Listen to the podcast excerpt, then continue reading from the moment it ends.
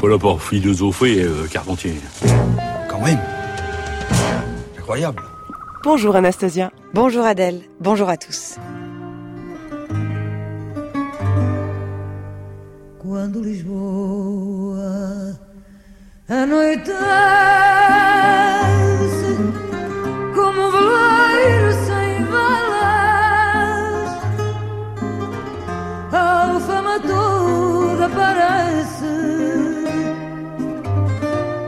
uma casa sem janelas, aonde o povo arrefece. Quand la nuit tombe sur Lisbonne, comme un voilier sans voile, toute l'Alfama ressemble à une maison sans fenêtre où le peuple souffre de froid. Vous avez peut-être reconnu la sublime voix d'Amalia Rodrigues, surnommée la reine du fado, ce genre musical portugais apparu au début du XIXe siècle et entièrement voué à l'expression de la saudade, ce délicieux et déchirant sentiment de nostalgie, de désir d'ailleurs, de contradiction invincible.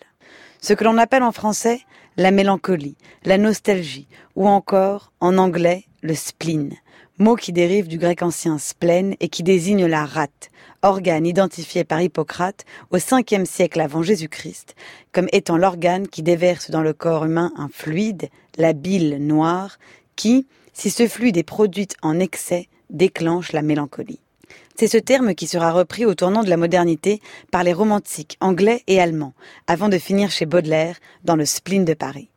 Car si la mélancolie comme passion de l'âme a toujours existé, et ce dès l'Antiquité, elle devient l'affect dominant du XIXe siècle, le mal du siècle comme l'appellera Chateaubriand. Que l'on pense aux philosophes, Rousseau à sa manière, Schelling, Fichte, Goethe, Lessing, Novalis, Schopenhauer, aux musiciens Mendelssohn, Schubert, Wagner, Beethoven, aux peintres Friedrich ou encore Delacroix, aux écrivains et poètes, Chateaubriand bien sûr, mais aussi Musset, Lord Byron, Blake, Hölderlin et j'en passe, le romantisme n'est pas seulement une école philosophique, artistique ou littéraire. C'est une vision du monde, une protestation intime contre la civilisation occidentale moderne, sa vacuité, sa perte de sens, son désenchantement. Le mal du siècle, c'est cette prise de conscience d'une inadéquation fondamentale de l'être sensible à son environnement social. Et c'est encore à Chateaubriand, dans son roman autobiographique René, que revient la définition sans doute la plus belle. On habite, avec un cœur plein, un monde vide, et sans avoir usé de rien, on est désabusé de tout. Si je vous parle de tout cela, en cette fin décembre, c'est parce que les fêtes de fin d'année emportent avec elles leur lot de mélancolie. Loin des représentations festives véhiculées par les médias et les commerçants, la fin du mois de décembre, le phénomène est documenté par de nombreux psychiatres, est une période particulièrement délicate. Elle se conjugue avec le solstice d'hiver et achève ainsi la victoire de la nuit sur le jour. Si donc, de manière tout à fait inavouable, et comme une bonne partie de la population en réalité, vous êtes recroquevillé chez vous, Mossad, j'ai la solution. S'il paraît souvent impossible de chasser la mélancolie, alors il faut lui trouver des compagnons.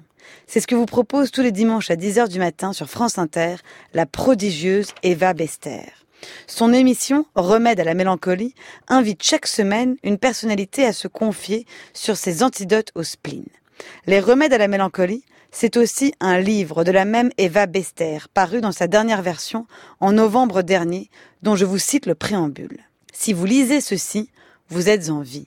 Cette question a donc déjà dû vous effleurer. Comment composer dans cet enfer de déception, de cruauté, de bruit et de vulgarité? Le ton est donné et il est irrésistible. Eva Bester connaît mieux que quiconque la question.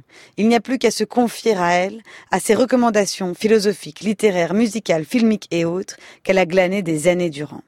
Que vous soyez de ceux qui cherchent à chasser toute passion négative ou de ceux qui ont besoin de se vautrer dedans pour mieux ressusciter, tout est là.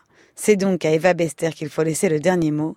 Cher lecteur, vous avez vécu, vous avez fréquenté votre satané prochain, vous vous êtes déjà fait une idée, notre affaire est douloureuse. Agissons en connaissance de cause. Merci beaucoup Anastasia, votre chronique est à réécouter en ligne sur le site du journal de la